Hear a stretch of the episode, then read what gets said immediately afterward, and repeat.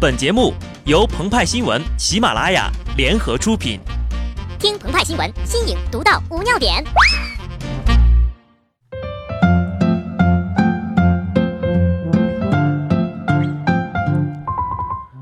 本文章转自澎湃新闻、澎湃联播，听众朋友们，大家好，我是机智的小布。自打里约奥运会开幕之后呀，鹏鹏和派派他俩的身体是一天不如一天了。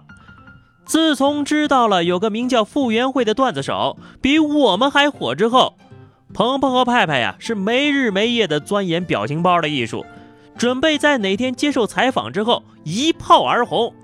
可至今也没有人来采访我们呀。但是老话说得好，一山更比一山高。比如说，在莫名其妙的走红这个事情上，鹏鹏和派派就输给了别人。八月十号十五点二十五分。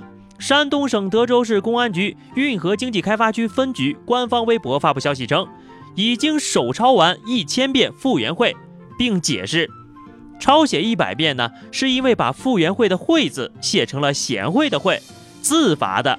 后来呀，又被傅园慧翻了牌，才抄了一千遍。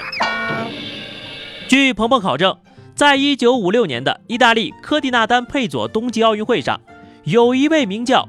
麦克斯·伊曼纽尔、玛利亚·亚历山大、维克多·布鲁诺、德拉、圣特斯马伊、特多斯·罗斯桑托斯、万、霍恩洛厄、朗根堡的滑冰运动员。至于这个名字有没有被写错过，那我们就不知道了。而对于这种以自我体罚就能换来爱豆翻牌子的方法，鹏鹏和派派表示，我们的麒麟臂马上就要发作了。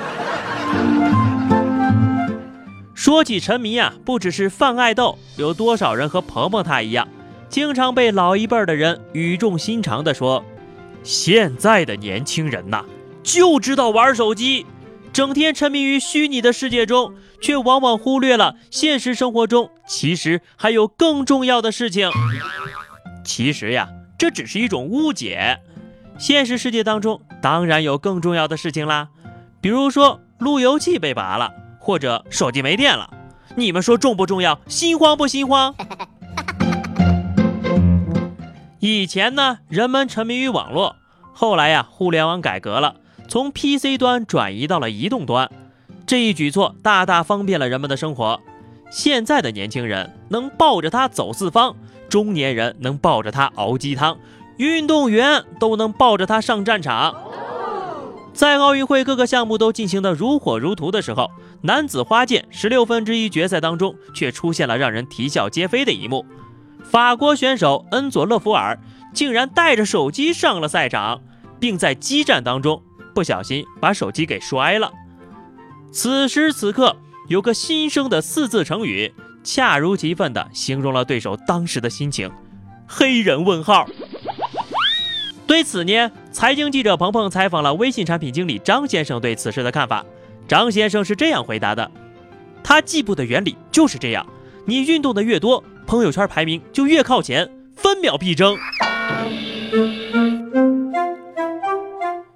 在美国科幻电影当中，硕大的机器人拥有智能，操纵奴役人类。这一天也许永远不会到来。然而，巴掌大的智能手机则正在控制着人们的思维和行为，主宰着人们的生活。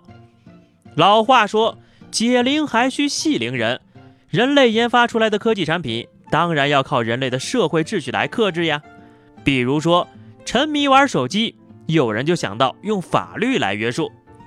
今日，上海交警用高清探头抓拍，短短一个礼拜，仅在三个车流量较大的路段。便查处了三十多起开车打手机的行为。此前曾有全国人大代表建议，开车打手机纳入刑法，按危险驾驶定罪。开车还玩手机，这就是玩命啊！但法律制裁对于沉迷手机的人来说，多半是治标不治本。要想彻底解决网瘾，还要从根源上做起。有什么网瘾是电一发不能解决的呢？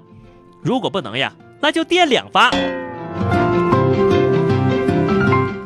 如果说傅园慧的笑容是一道光，照亮了每个人心底的清澈，那杨教授的笑容也是电，也是光，是戒网中心的神话，是照亮了家长委员会的 super star。在互联网发达的今天呢，杨教授仍然醉心于戒网瘾事业，为祖国沾染网瘾的花朵鞠躬尽瘁，建立网瘾治疗中心十年之久，首创电击休克疗法和电击针灸疗法，电极直通太阳穴。据杨教授介绍呀，截至二零一六年的一月份，已经成功改造了六千余名网瘾患者了。在科技发达的今天，网络不是洪水猛兽。但难免有人沉迷其中，与狼共舞。这时候呢，就需要有人把他从虚拟拉回到现实当中。这显然不是简单的通上电或者是拔掉电就可以解决的。就连奥运冠军菲尔普斯也是一度的意志消沉、迷失自我，但因为家人的爱，他重新振作了起来，以父亲的身份出战，带着爱和希望，拿下了运动生涯的第二十二块金牌。在电影《沉默的羔羊》当中，男主角汉尼拔·莱克特博士是一位聪明绝顶的精神科医生，却把人视作美味佳肴，成了名副其实的食人魔。